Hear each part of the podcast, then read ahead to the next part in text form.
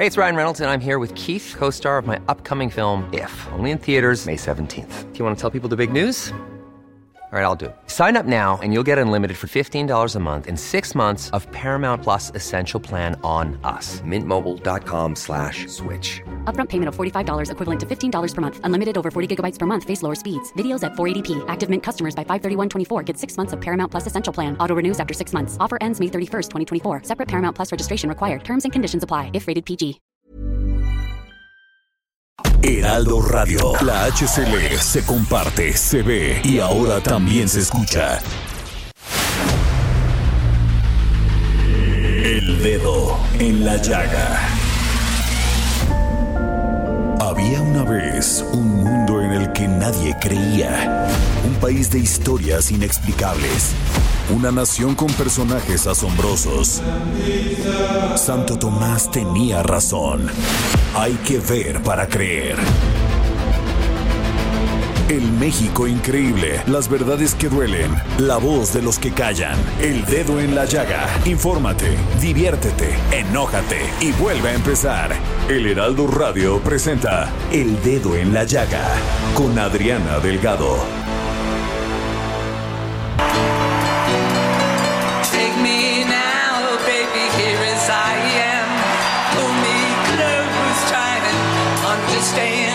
Take a banquet on which we feed.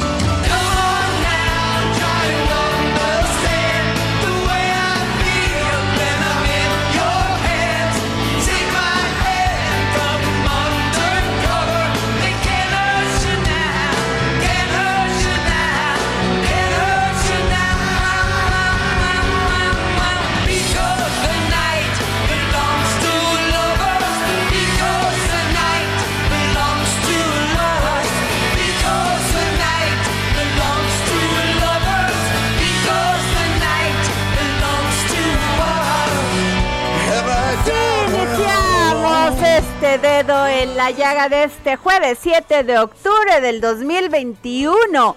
Jorge Sandoval, que estamos escuchando. Qué gusto saludarte, Adriana, a los amigos del dedo en la llaga. Pues estamos escuchando al jefe. Estamos escuchando a Bruce Springsteen junto con Patti Smith en esta en este himno, podría decir yo, Because the Night, que en los años 80 verdaderamente fue todo un hito y hasta la fecha es un clásico porque lo seguimos bailando y nos seguimos emocionando. Oye, pero déjame decirte que fíjate que no habíamos puesto nada de Patti Smith y la verdad no sabes cómo la admiro. Escritora, poeta, rockera. Wow. No, bueno, la vida de Patti Smith es todo un tema. Vamos a hacer un programa especial de ella, porque sí merece que la sigamos recordando, ¿no? Pero además te faltó alguien, YouTube. Pues sí, ahí Te estuvo, faltó, a- a ahí ver, estuvo un- el gran Bono. Claro. Ahí estuvo que fue que, que Bono junto con YouTube es quien los introduce a este a esta canción, presenta al jefe Bruce Springsteen, a, a ella que, que, que- me estás es- emocionas. Pero cómo no, cómo no me voy a Bueno, a ver? Javi, hoy sí te quedamos bien. A ver, súbele. Pues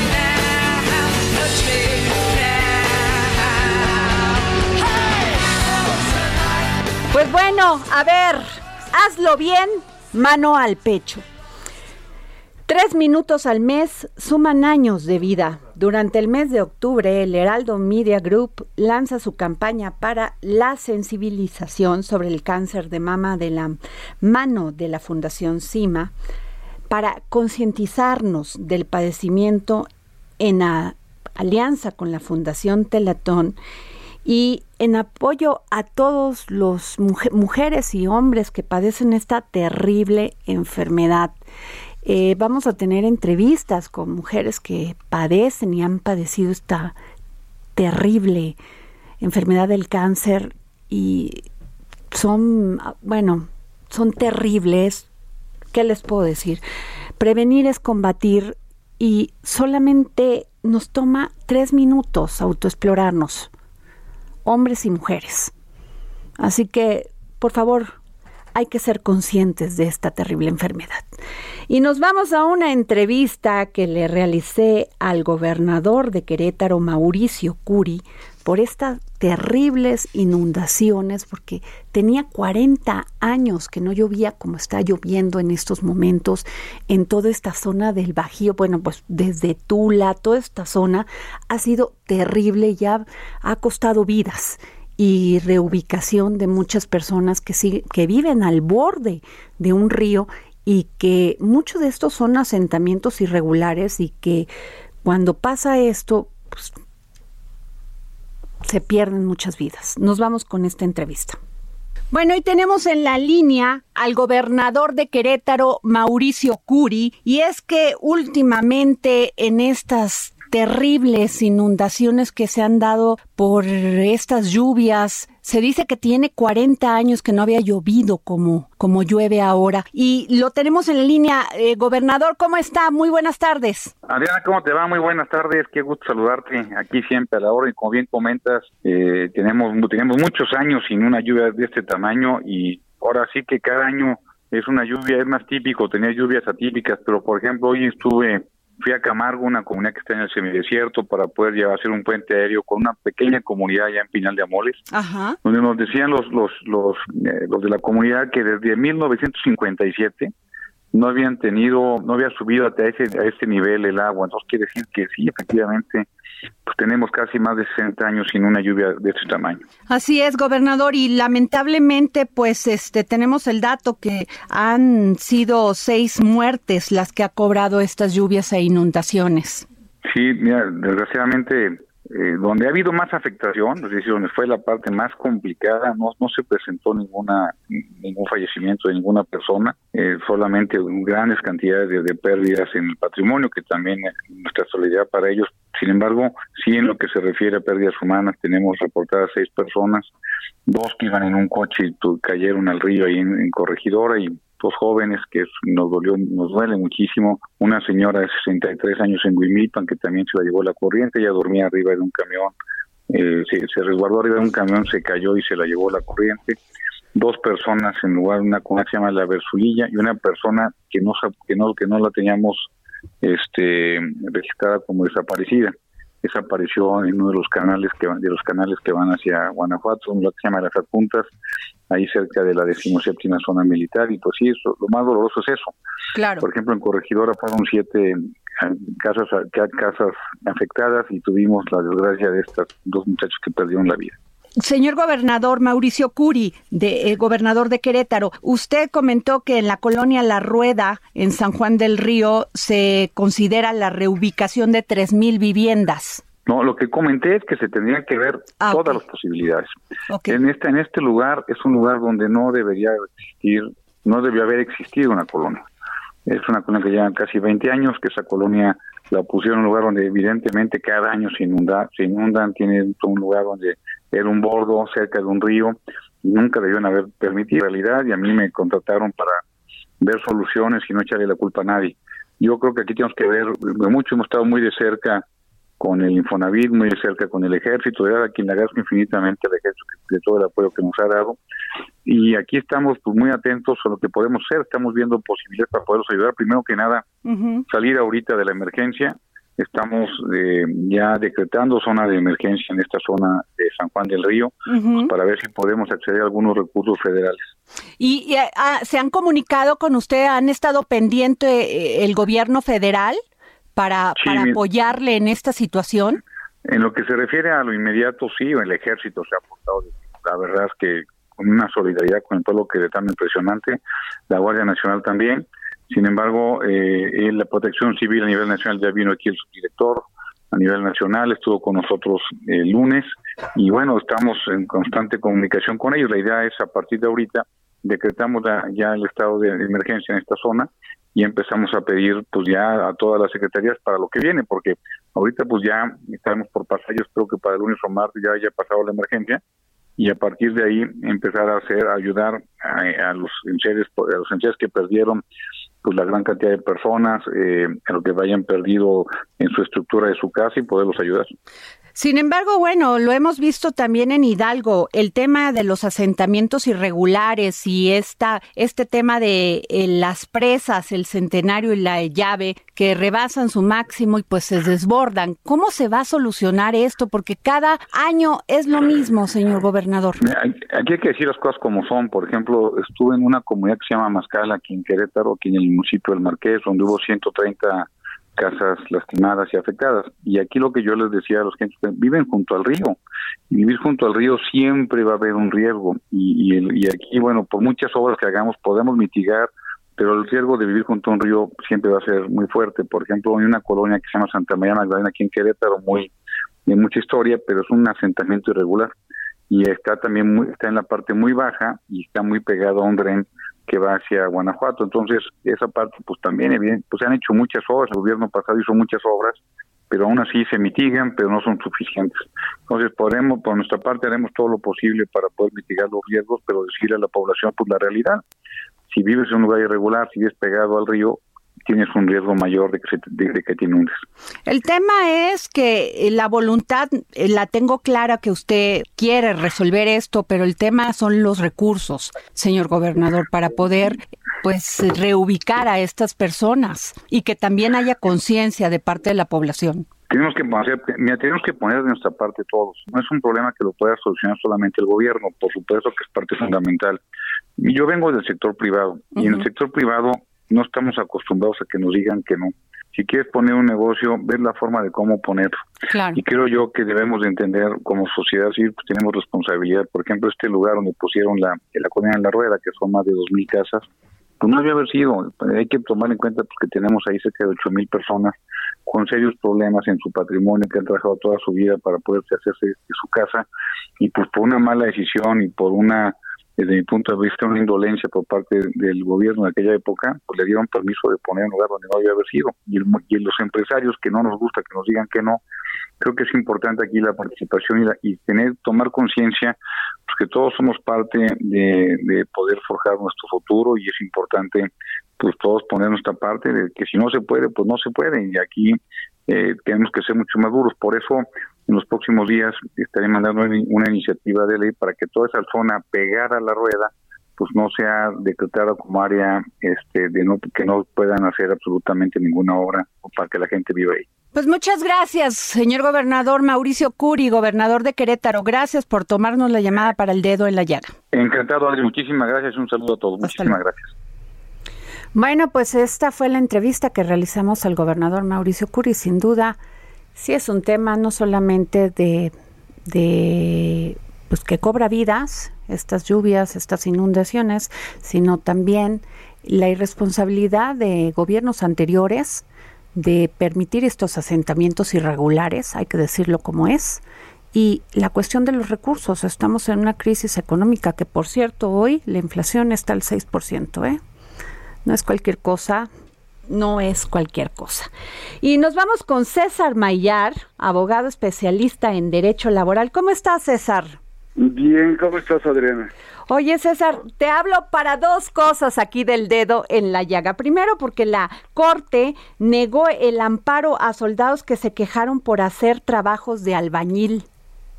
¿Por qué, César? Cuéntanos.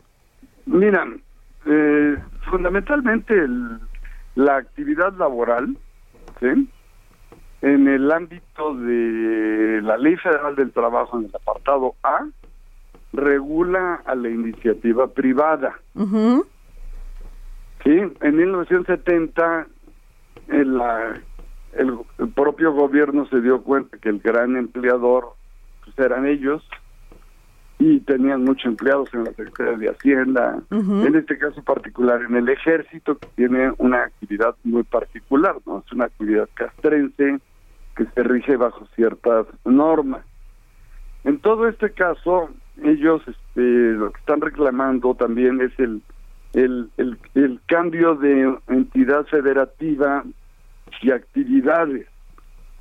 Sin embargo, a juicio de la segunda sala, en el artículo 164, en la fracción quinta de la Ley Orgánica del Ejército y la Fuerza Aérea, Mexicana, la Corte determinó, literal así, que no se violan sus derechos a la libertad de trabajo reconocido en el artículo quinto constitucional.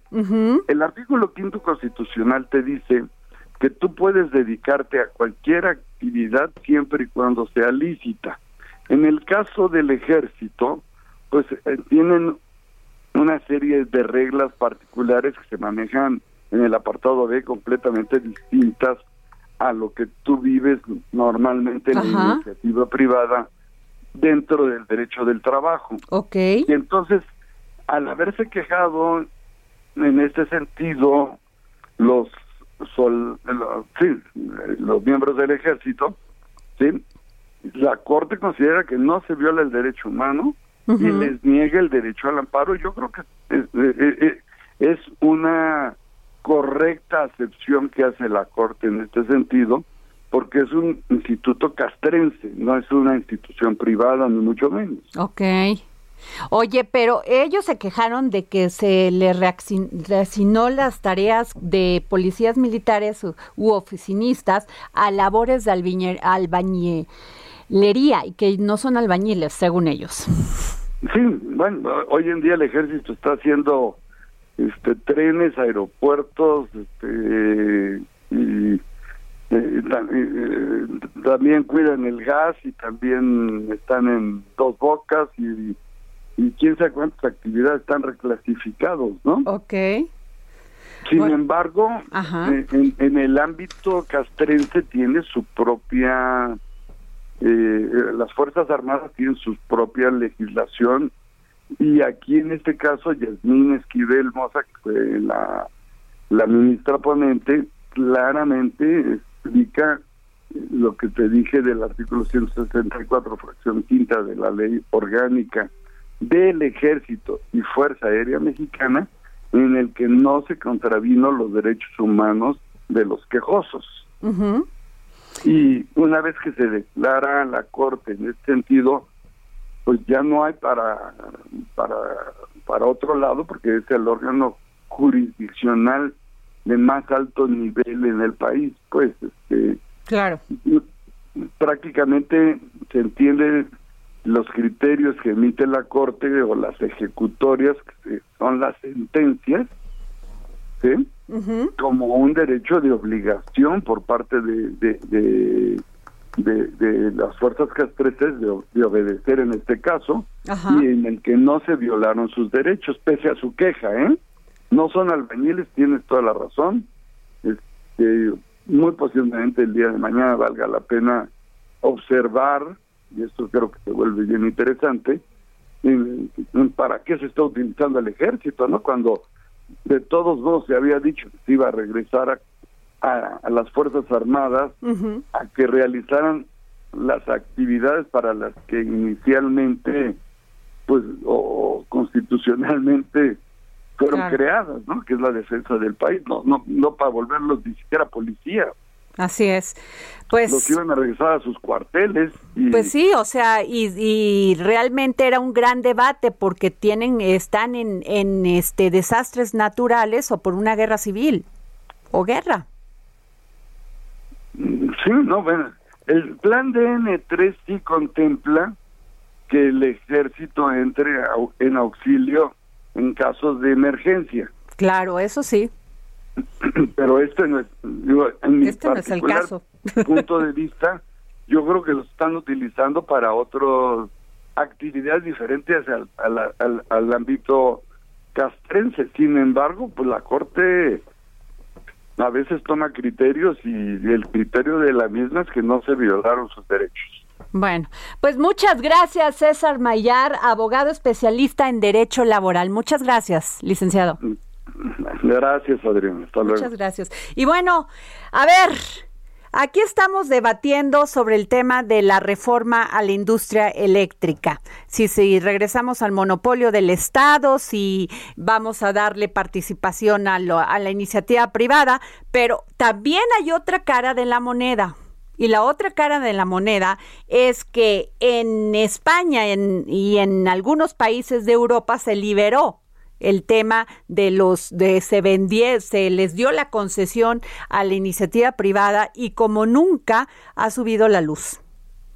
Y está en un gran problema de inflación y de y con esta crisis económica que hemos sufrido no solamente México sino todo el mundo pues ahí está la situación. Y tenemos a Claudia Luna Palencia periodista y escritora. Eh, y es que es imparable el precio de la electricidad en España. Claudia muy buenas tardes. ¿Qué tal? ¿Cómo estás, Adriana? Con el gusto de saludarte desde Madrid cuando son las 10 con 19 Muchísimas gracias por tomarnos la llamada. Al contrario, Adriana. Y déjame decirte que sí, en efecto, estamos ahora en estos momentos a punto de entrar en la franja horaria en la cual nos va a costar a los consumidores 300 euros el, de media el costo del megavatio por hora en, en España, es decir, estamos teniendo un enorme problema constante, con, de constantes subidas, eh, hora tras hora, porque claro, esto es un mercado abierto y, los ajustes, bueno, pues se vienen sucediendo constantemente. Hemos vivido una escalada en los últimos 12 meses impresionante. Como te digo, eh, la mañana el costo medio del megavatio nos estaba costando aquí en España 288 euros por megavatio hora y en estos momentos, o sea, ya entramos a los 300 euros por megavatio hora. Es decir, que mañana podemos amanecernos con el costo del megavatio eh, hora eh, por arriba de los 300 euros y acostarnos, irnos a la cama pues con el costo no muchísimo más elevado. Eh, decirte que, eh, claro, ya tenemos un grave problema de inflación. Por supuesto, el Banco Central eh, de España, el Banco Central Europeo, perdón, junto con el Banco de España, bueno, pues han dicho que van a estrechar la vigilancia no al país ibérico por esta alza descontrolada de la de la inflación. Hemos tenido ahora en septiembre pues un dato que ha caído bastante bastante mal no porque ha causado bastante eh, preocupación con esta tasa interanual del índice de precios de hasta el 4%, eso es lo que tenemos, de, la tasa interanual de inflación a septiembre ubicada en el 4%, que es el nivel más alto en 13 años, y como te digo, no vemos que esto vaya a menos, sino al contrario, asusta porque sigue yendo a más. El gobierno ha instrumentado en los últimos meses un bono eléctrico al cual se supone que debe el gobierno del presidente socialista Pedro Sánchez ha implementado, como te digo, este bono eléctrico eh, con la finalidad de que accedan a él las familias pues más castigadas porque aquí se habla ya de pobreza energética, es decir, de familias que no tienen el suficiente ingreso ni para pagar la calefacción, que ahora a partir de octubre, noviembre se, se, eh, se, nos va a encender la calefacción en los hogares y hay que pagarla, y que tampoco tienen dinero pues eh, para pagar un aire acondicionado o un ventilador cuando hace calor en el verano y que mucho menos tienen dinero pues para pagar la luz del día a día que consumen porque necesitan pues encender los focos conectar algún aparato eléctrico, si tienen una parrilla eléctrica, pues cocinar. Es una realidad Claudia. que hay pobreza energética en España. Qué terrible. Claudia, pero entonces, ¿el, ¿el Estado ya no tiene participación en la industria eléctrica? No, no, no. Ah, la liberó totalmente a la iniciativa privada. Entonces, lo que está haciendo el gobierno es eh, replanteándose el crear una empresa estatal de la electricidad. Lo que está haciendo el gobierno en estos momentos es, nos ha recortado el IVA, ¿no? El IVA del 21% que nosotros pagamos sobre de nuestro recibo de la luz, porque claro, o sea, a ti te mandan el recibo de la luz, pero el costo que tú consumes de, de pues de, de, tu recibo eléctrico, a ese se le añaden las tasas de mantenimiento en el recibo y se les añade una serie de suplementos y además el IVA que terminan encareciendo aún más el recibo eléctrico de lo que ya es. Entonces, lo que ha hecho el gobierno ahorita son dos estrategias. tenemos 30 segundos, mi querida Claudia, para irnos a un corte, por favor. y te agradecemos muchísimo. A ver, pero, pero dinos, dinos. Como te digo, Adriana, eh, está un bono eléctrico al que acceden algunas familias, ha rebajado el IVA del 21% al 10% temporalmente en el, en el recibo de la luz y está replanteándose el gobierno de España el crear un una entidad estatizada que maneje el mercado eléctrico. Eso es lo que se está planteando, Híjole. Pues ahí la otra cara de la moneda con lo que estamos viviendo aquí en México, México. Claudia Luna Palencia, periodista y escritora mexicana, gracias por tomarnos la llamada a esta hora en España, en Madrid, para el dedo en la llaga. Al contrario, querida Adriana, a ver si para la próxima vez que nos llamemos no tengo yo unas antorchas aquí encendidas. nos vemos, nos vamos a un corte y regresamos.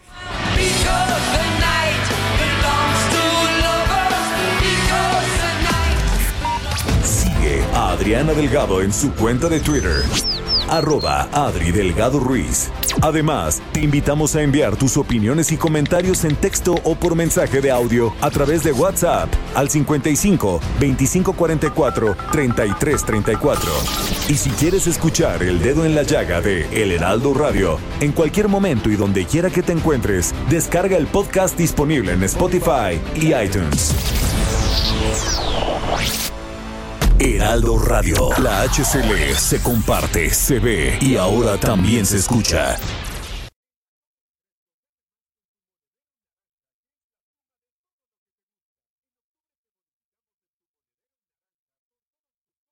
Heraldo Radio. La HCL se comparte, se ve y ahora también se escucha. Sigue a Adriana Delgado en su cuenta de Twitter en arroba Adri Delgado Ruiz. Y envíanos tus comentarios vía WhatsApp al 55 25 44 33 34 o 55 25 02 21 04.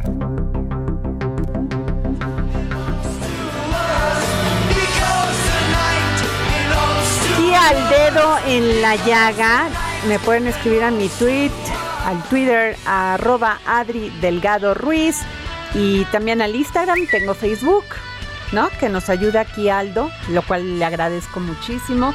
Y bueno, tengo en la línea a la diputada Lorena Piñón, que eh, ayer el presidente del CEN del PRI, del Comité Ejecutivo Nacional, Alejandro Moreno nombró, eh, hizo nombramientos de, de, un nuevo comité ejecutivo nacional. Sin embargo, Lorena Piñón, la diputada que tenía esta cartera y había hecho un gran trabajo en gestión social, pues ya es secretaria de comisiones, ¿no, diputada?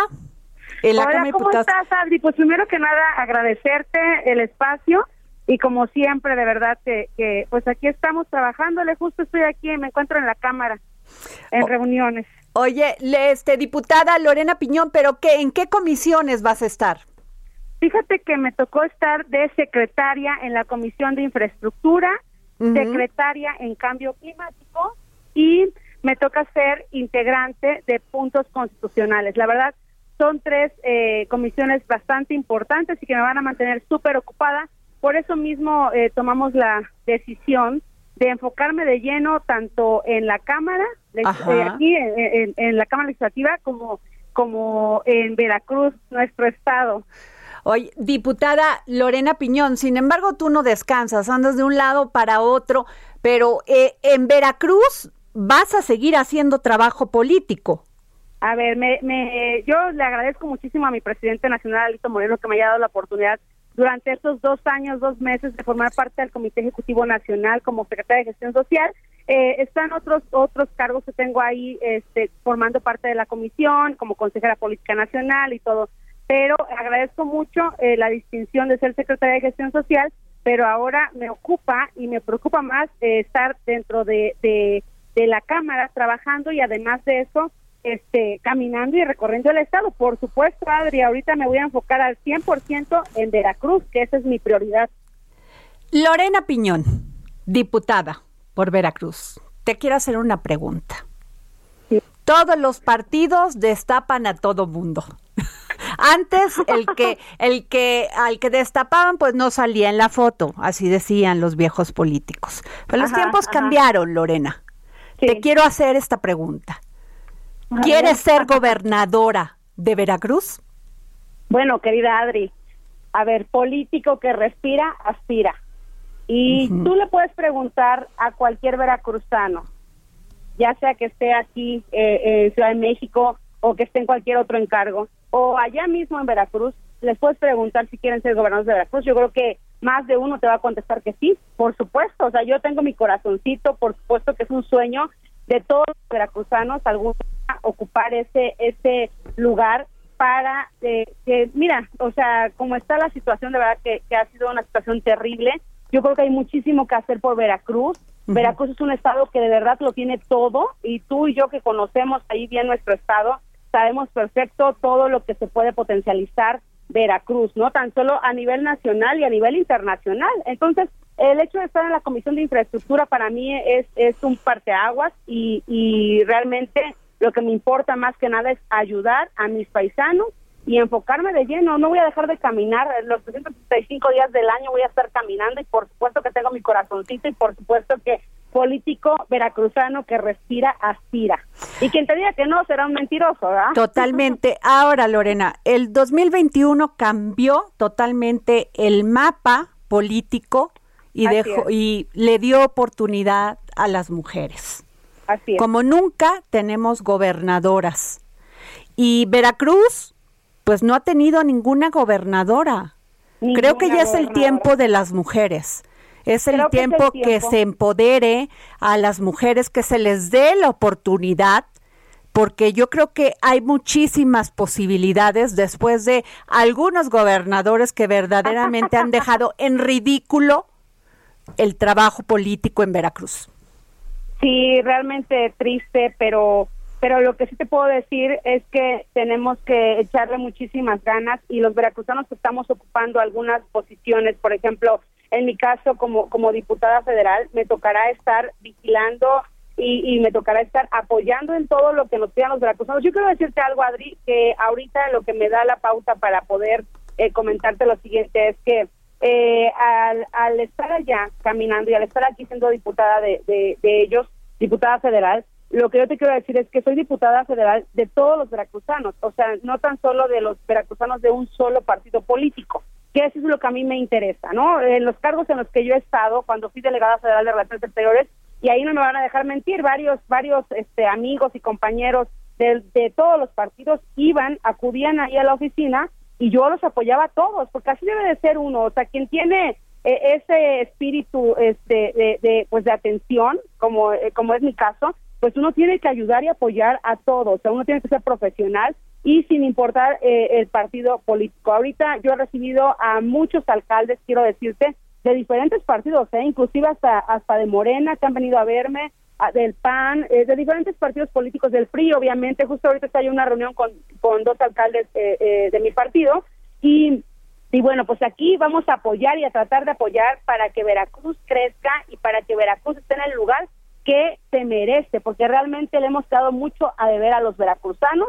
Y no hablo de un solo partido político, sino sino en general, quienes han estado ahí al frente han quedado a deber muchísimo a Veracruz Así es. y entonces tenemos que que reivindicar eh, la política allá en Veracruz y yo voy a estar caminando 24/7, voy a estar aquí este eh, todo lo que se haga eh, y lo que se vote va a ser a favor de los veracruzanos y allá me va a tocar estar caminando. Eso es un proyecto que ya este lo sabe bien mi presidente nacional Alito Moreno y por eso mismo eh, es toda la, la, la- lo que me toca hacer a mí es caminar por y para los veracruzanos sin distingo partidista. Entonces tenemos candidata a gobernadora en el 2024 para Veracruz. Bueno, eh, tenemos que tenemos que respetar las aspiraciones de todos, obviamente. no, eso sí, Este, pues todos van a querer, tú ya sabes cómo son los veracruzanos y las veracruzanas, pero nunca habíamos tenido una mujer que dijera así, abiertamente como tú y Yo claro, quiero.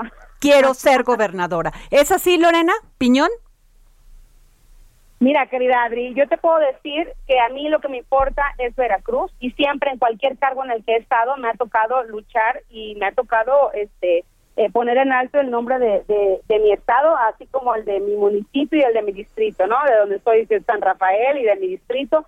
Y realmente siempre este lo que me ha tocado hacer a mí es caminar por y para eh, los veracruzanos. Ahora, que evidentemente, por supuesto que tenemos nuestro corazoncito, Adri, ¿por qué no, no van a demeritar? Claro. Porque el hecho, de, el hecho de que uno sea mujer y que uno sea joven, van a, van a estar queriendo limitar. No dudo que haya ahí voces este, machistas y misóginas, pero bueno, solitos van a salir a a- Pues mira, a, a lo- más importante es que Es vas a exacta, este es el momento de las mujeres y creo que las las que lo- la misma sociedad, la misma ciudadanía está pidiendo ese tiempo para las mujeres. Así es, así es. Pues, mira, Adri, estaré caminando, eh, obviamente, por todo todo el estado y apoyando, te digo, sin distingo partidista a, a nuestros alcaldes, a nuestros diputados locales y bueno, estaremos ahí caminando. Acá estamos dentro del partido dos este diputados federales, que es eh, Pepe Yunes, que es un hombre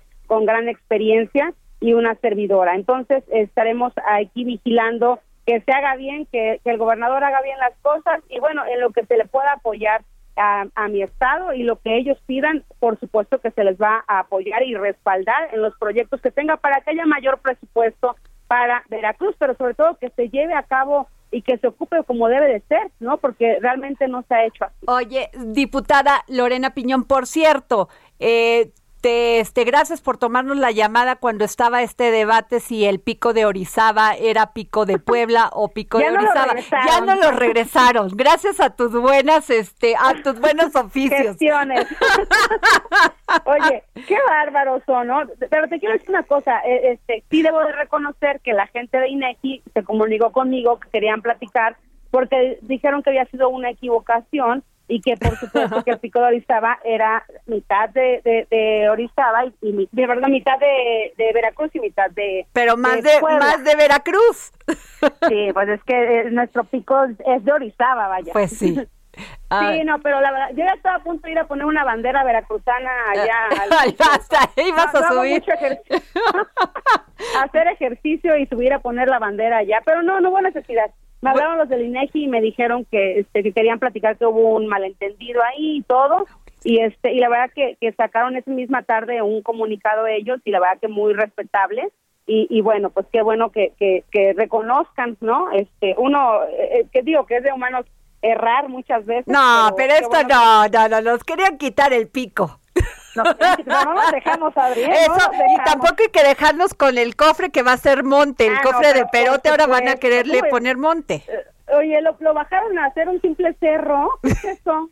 El cofre de perote es el cofre de perote. O sea, no, de verdad, te- terrible eso. Pues terrible. Pero vamos a estar defendiendo todas las causas eh, sociales, de verdad, desde aquí, desde Y la las Cámara, mujeres, Lorena a las Piñón, mujeres, diputada. que realmente lo que nos interesa es esto, que que no nada más sea este en papelitos, sino que en la vida real este, se apoyen las causas de las mujeres. Y pues aquí hay mucho que se está haciendo y mucho que se va a, a- a hacer. Eh, los mercados públicos también, aquí tenemos varias iniciativas. Ahorita te quiero comentar algo, te, te adelanto, estuve en una reunión con otro amigo que te quiere mucho, por cierto, ya Ajá. luego te diré quién es, eh, sobre un tema del doble remolque, eh, la iniciativa de, de para eliminar los dobles remolques. Entonces, estamos en esa lucha y ya... Mi querido este, amigo Gandini. Así es. Así es, un gran pro- un gran Sí. luchador porque Oye, nos- nos desgraciadamente él Ajá. perdió y lo voy a decir porque fue público a un hijo. Y, y Sí, así una hija tuvieron un terrible Un accidente, accidente. por remolque. este, sí, por el doble Eh, remolque. quiero, quiero decirte, Adri, creo que no sé si te había comentado, pero el papá de mi hijo también murió en un accidente por culpa de un tráiler. Entonces, eh, tenemos que, que hacer mucho ahí en materia legislativa.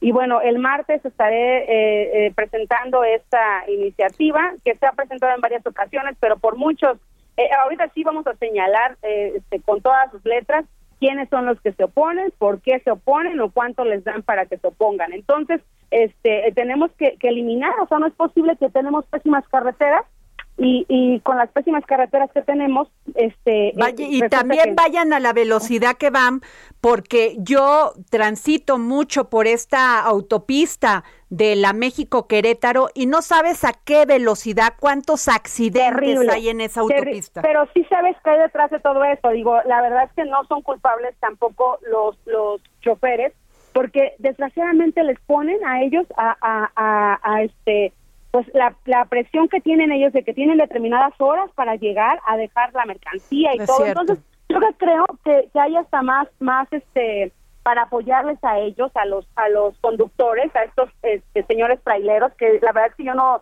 les echaría la culpa. También se ellos, juegan la este, vida ellos. se también. juegan la vida queriendo este llegar para pues para cumplir y entregar Con- la, este, la mercancía pero desgraciadamente este quienes los contratan luego muchas veces no piensan en ellos este que también se arriesgan. Hay muchos encarcelados también. Este me decía Gandini que a quien quien este tuvo eh, la desgracia de, de- de- el, te- el terrible accidente que sufrieron sus hijos este a ellos le perdonaron.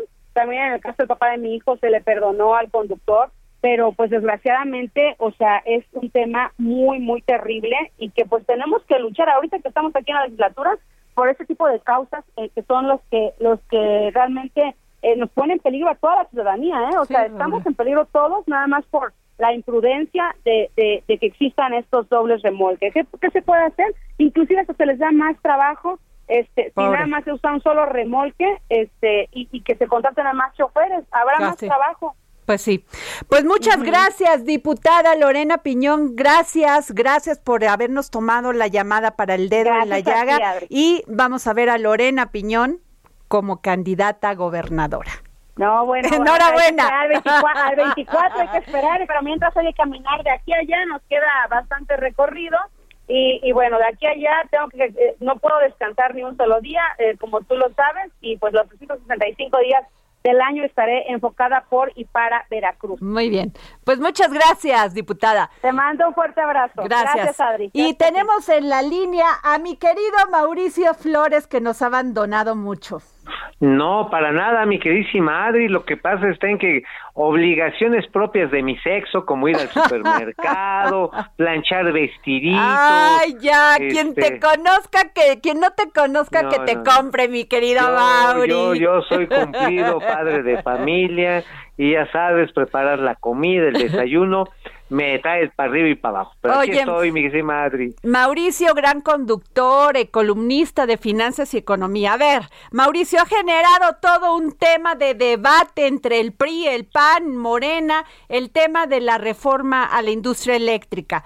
Y hemos planteado aquí en el dedo en la llaga, hemos puesto las voces que nos han dicho el- los pros y los contras, más contras que pros, pero te quiero comentar esto, Mauricio. España está viviendo una verdadera crisis inflacionaria por el tema del el costo de la luz. Fíjate nada más, este jueves eh, bueno, el pasado jueves, este, estoy leyendo esta noticia, costó de media o 288 euros por megavatio hora. Pues, y por la más. noche superará los 300 euros. Acabamos de tener a Claudia Luna Palencia, periodista y escritora corresponsal este, en, en Madrid, y está diciendo que es terrible que el Estado liberó totalmente, ya no tiene ninguna participación en la industria eléctrica y que todo se lo dio en la iniciativa privada. Ese es el otro lado de la, es la otra cara de la moneda, Mauricio.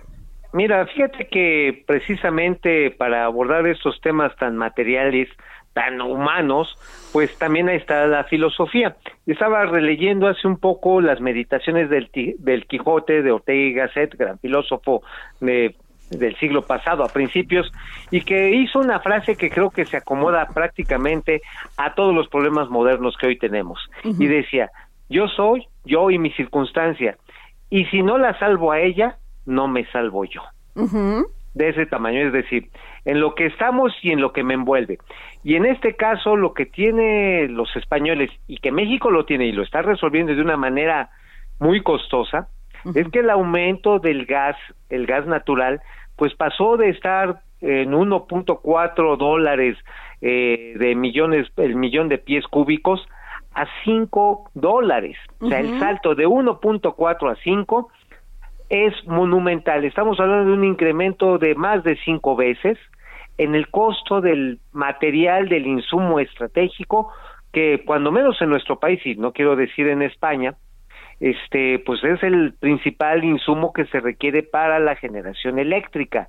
Por eso allá cuando está concedido y con un gobierno de izquierda, ¿eh? O sea, o sea, no estamos hablando de que son los malditos neoliberales ni que Calderón está gobernando España, no, no, no. Es un gobierno de izquierda, tienen un esquema de negociación con las empresas privadas que transminan directamente el costo del, del insumo esencial estratégico, diría la Comisión Federal de Competencia en México, a los consumidores españoles. En México, ¿qué es lo que estamos haciendo? Que además decía Claudia que muchos impuestos, aparte del IVA, tienen que pagar el mantenimiento, bueno, una serie de, de costos impresionantes. Ahora, en el caso de México, aquí no lo estamos comiendo con subsidios, que se están yendo precisamente a las finanzas públicas. Estamos hablando de que aquí en la tarifa eléctrica, ojo, no ha bajado, ¿eh? El costo de la tarifa eléctrica promedio, y hay que recordar, hay cerca de una veintena, son 18, 19, a lo mejor me equivoco, de tarifas diferenciales para personas físicas. Luego viene la tarifa para medio consumo alto y luego vienen las tarifas industriales. En este, en esta gran, pues ahora sí, abanico de oportunidades y de costos que hay de las tarifas eléctricas, las, quien consume más paga más. Esa es la lógica que tiene la Comisión Federal de Electricidad. ¿Qué está haciendo el gobierno mexicano para que no suban tanto las tarifas eléctricas? Pues lo estamos transminando, lo estamos transminando pues directamente a subsidios que están presionando las finanzas públicas. Y no es en balde que uno de la, una de las principales preocupaciones del presupuesto 2022 está marcado por cómo atender el problema de una deuda pero, global pero del Mauri, Estado mexicano que ha aumentado Mauricio, de pero hay un tema, hay que hacer un equilibrio entre lo financiero y lo político. Y aquí el tema en España es que liberaron todo, no tienen manera de ponerles un alto a la a la a la industria, al- a, los industriales que tienen esto esta eh, la energía eléctrica y pueden subir de esta manera los precios. Ahora, también hay aquí un intermediario que se llama la tecnología. Ahora, si en España han sido los pioneros junto con Francia en las generaciones eh, eólicas de electricidad con, con Que ese es el otro tema, energías limpias, sí.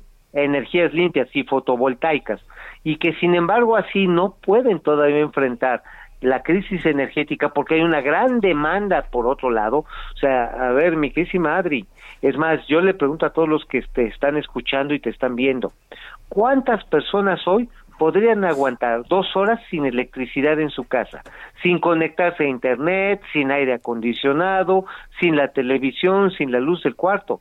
Tenemos un incremento mundial de la demanda eléctrica, cuando menos en la parte de los países este del área del área occidental, por eso lo promediamos de 3.5% anual. 3.5% anual es prácticamente tres veces más de lo que se está dando el calentamiento de la atmósfera cada década. O sea, eso es impresionante. No hemos alcanzado a dar el salto tecnológico que nos permita depender del sol, que nos permita depender de las corrientes marinas ni de la fuerza hidráulica. Hoy todavía estamos muy colgados, estamos muy colgados precisamente de los eh, combustibles fósiles. De ahí la importancia que tomó, por ejemplo, el gobierno francés de meter nuevamente, bueno, no el gobierno, uno de los aspirantes del gobierno francés, a meter a la discusión de los ciudadanos franceses la discusión de retomar la energía atómica una energía que ha sido pues muy controversial, es motivo de muchas pugnas, pero eh, mi querísima Adri, ¿cuántos minutos aguantarías tú sin WhatsApp? No, pues yo sí aguanté cinco horas igual que tú. ¿Y, y cómo, Seis y- cómo- o sea, y cómo nos pusimos? ¿Cómo nos pusimos? Como changos en Chapultepec. Exacto. Sí. Ento- por lo tanto, sociedades que están acostumbradas a un consumo tan brutal de energía, pues van a seguir demandando porque también la economía está engarzada en sus empresas tecnológicas y todos los proveedores en una cadena global, incluyendo los chips de los autos que no están llegando. Es más, hoy la manufactura moderna, la que hace la ropa que hoy usamos casi todos, no la artesanal, toda está regulada por sistemas de cómputo que no solamente copian el diseño que viene de Christian Dior y lo multiplican, y lo cortan con láser, se ensambla con robots y después llega a través de sistemas computarizados de entrega a las tiendas de conveniencia, a, las, a los grandes supermercados a los que vamos. Pues Ese sí. tamaño es nuestra dependencia de la energía. Sin duda alguna, pues todo un tema, Mauricio. Eh, te voy a invitar aquí que nos acompañes en los micrófonos, pero en cabina, Mauricio. La semana que viene, La, la semana, semana que, que viene, viene. por- para escucharte de viva voz, porque me dicen que no te, que no escucho. No, no, sí me escuchas. Lo que pasa está en que me fui a poner dorado de millonario de yate, aunque no tuve yate, pero sí tuve yate. Ah, yate. Ok. Bueno, gracias, mi Mauricio Flores. Gracias por tus, por tu opinión. Muchísimas gracias. Y bueno, les digo que eh, Ángel Palomera González, el actor Miguel Palmer, quien es el actor Miguel Palmer, este es su nombre, se encuentra en terapia intensiva del Hospital Star Médico, Médica Centro en San Luis Potosí, Colonia Roma, y este necesita eh, sangre, sangre, ¿no? Este Jorge, a ver, y está en Star Médica de eh, del este, a ver, que está en la Colonia Roma. Es que no te entendí, Jorge, con la nota bien. Entonces se solicita con urgencia nuevamente sangre de cualquier tipo para el actor Miguel Palmer. Y nos vamos, ya se nos acabó el, pro- el programa. Muchísimas gracias. El Heraldo Radio presentó El Dedo en la Llaga con Adriana Delgado. Heraldo Radio, la HCL se comparte, se ve y ahora también se escucha.